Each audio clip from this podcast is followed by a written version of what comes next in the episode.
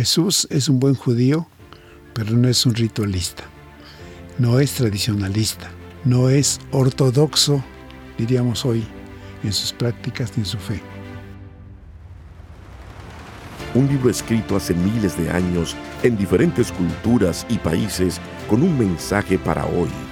Para vivirlo, necesitas entenderlo.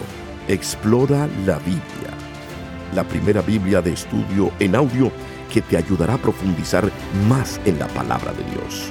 Expertos biblistas explican los aspectos históricos y culturales que facilitan la comprensión del texto. Explora la Biblia. Una razón de la importancia del capítulo 15 de Mateo está en romper con lo ritual o tradicional y entrar en la esencia de lo que es adorar a Dios. En este episodio del podcast Explora la Biblia, profundizaremos en el capítulo 15 del Evangelio de Mateo. Hola, ¿qué tal? Te saluda Lloyd Ortiz y junto al doctor Alfredo Tepox analizaremos la importancia del estudio de este pasaje bíblico. En este episodio hablaremos sobre la diferencia entre lo tradicional y lo esencial. La fe de la mujer cananea. ¿A qué se refería Jesús cuando usó el término perros. El proceder de los discípulos en comparación a los fariseos. Acompáñanos y explora la Biblia.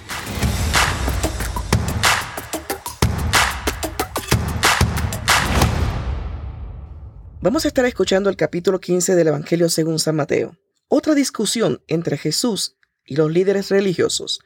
Se nota la diferencia entre la conducta de los discípulos de Jesús y la de los judíos, que seguían al pie de la letra la ley de Moisés y las tradiciones de los antiguos.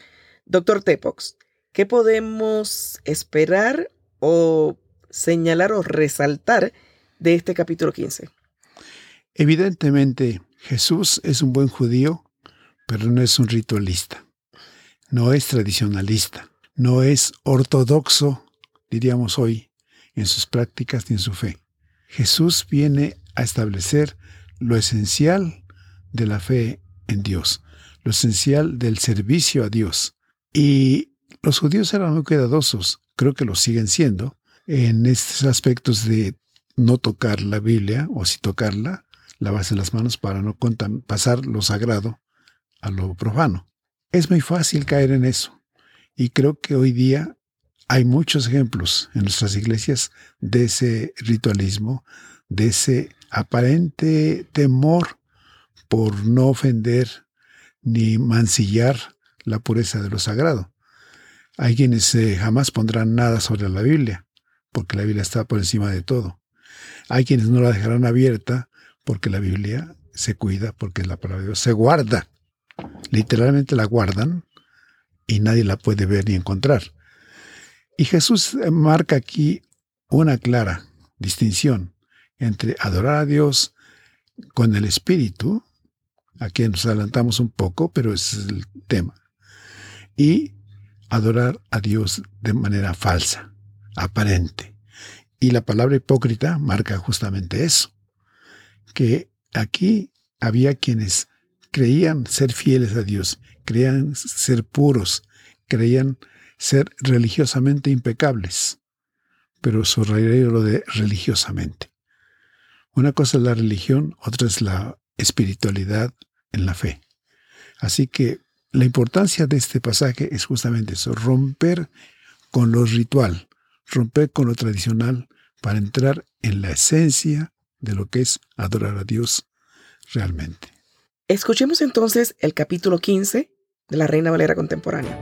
Evangelio de Mateo capítulo 15. La verdadera contaminación Ciertos escribas y fariseos de Jerusalén se acercaron entonces a Jesús y le preguntaron, ¿Por qué tus discípulos quebrantan la tradición de los ancianos? ¿No se lavan las manos cuando comen pan?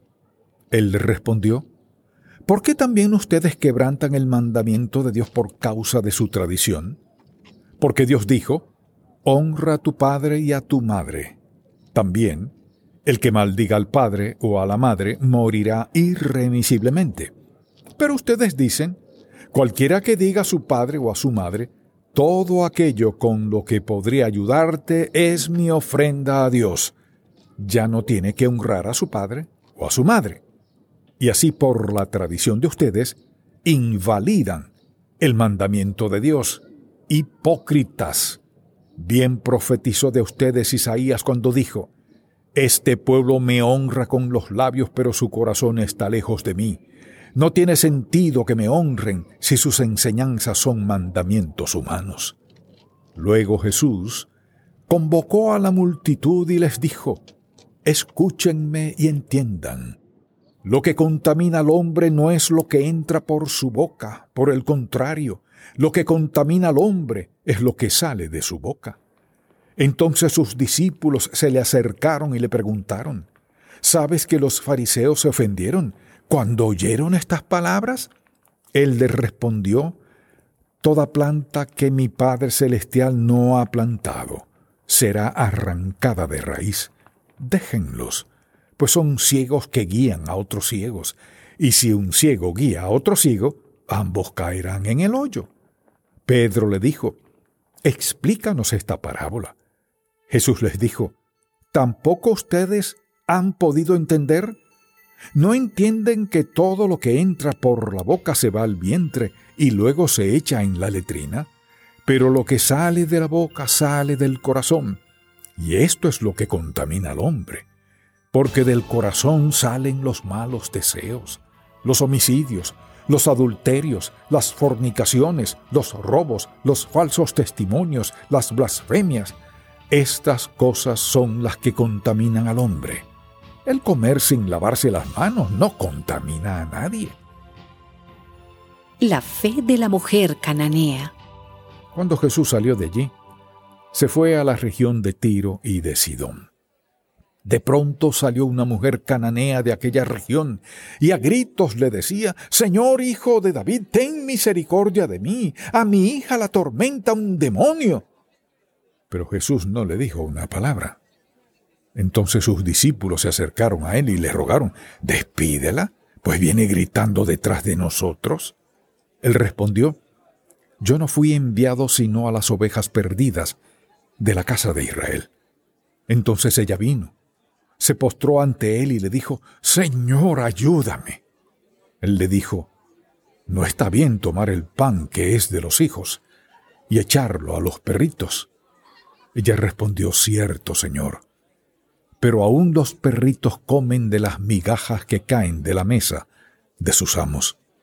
Entonces Jesús le dijo, Ah, mujer, tienes mucha fe.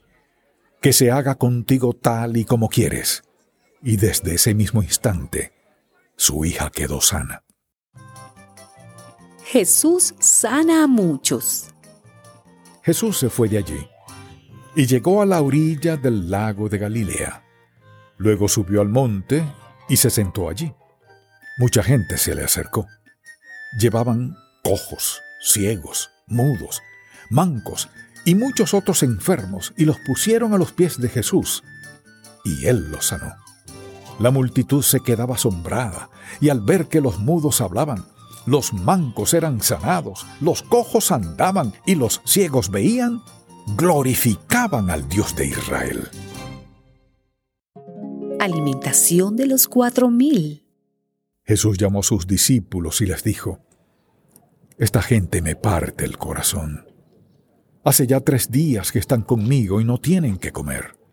Y no quisiera enviarlos en ayunas, pues se pueden desmayar en el camino. Entonces sus discípulos le dijeron, ¿y en este lugar tan apartado, de dónde vamos a sacar pan para saciar a una multitud tan grande? Jesús les preguntó, ¿cuántos panes tienen ustedes? Ellos le respondieron, siete y unos cuantos pescaditos. Entonces mandó que la multitud se recostara en el suelo. Luego tomó los siete panes y los pescados, dio gracias, y los partió, y dio a sus discípulos, y ellos a la multitud. Todos comieron hasta quedar satisfechos y de lo que sobró se recogieron siete canastas llenas. Y los que comieron eran cuatro mil hombres, sin contar a las mujeres y a los niños. Luego de despedir a la gente, Jesús entró en la barca y se fue a la región de Magdala. ¿Qué podemos resumir de este capítulo 15? Tenemos varias cosas, como por ejemplo la fe de la mujer cananea, siguen los milagros de sanidad, entre otras cosas. ¿Qué nos puede resumir? Resumiendo, es interesante que la mujer cananea, por principio de cuentas, no es judía, es extranjera. Por lo tanto, no tendría derecho, por así decir, para pedir nada a Jesús. El contacto entre judíos y gentiles, o sea, gente no judía, era muy marcado. No había relación. Pero es tanta la necesidad y es tanta la fe de esta mujer que ella no pide, solamente se conforma con las migajas y se compara a los perritos que vienen a comer debajo de la mesa. Entonces el detalle es importante porque esta mujer se conforma con muy poco, siempre y cuando eso signifique su salud. Y también quisiera señalar que ya va repetidamente la mención de perros. Y los perros para los judíos eran despreciables. Supongo, o hasta casi podría afirmar, que se debe a un eufemismo que se usaba para hablar de los Kedoshim, los santos literalmente, pero que no eran tan santos. Gente que practicaba la prostitución ritual en los templos y para no usar la palabra Kedoshim, decían Kelevim, perros, sustituyendo a la palabra santos. Pero ellos sabían muy bien a qué, de qué se estaban refiriendo. Entonces, posiblemente la mención de los perros esté relacionada con esa, ese eufemismo tan, ¿qué diría yo? Tan recurrente y fuerte entre los judíos. Muy interesante. Y con esto concluimos este episodio número 15 y les invito a que nos escuchen en el siguiente episodio que es muy interesante también. Muchas gracias.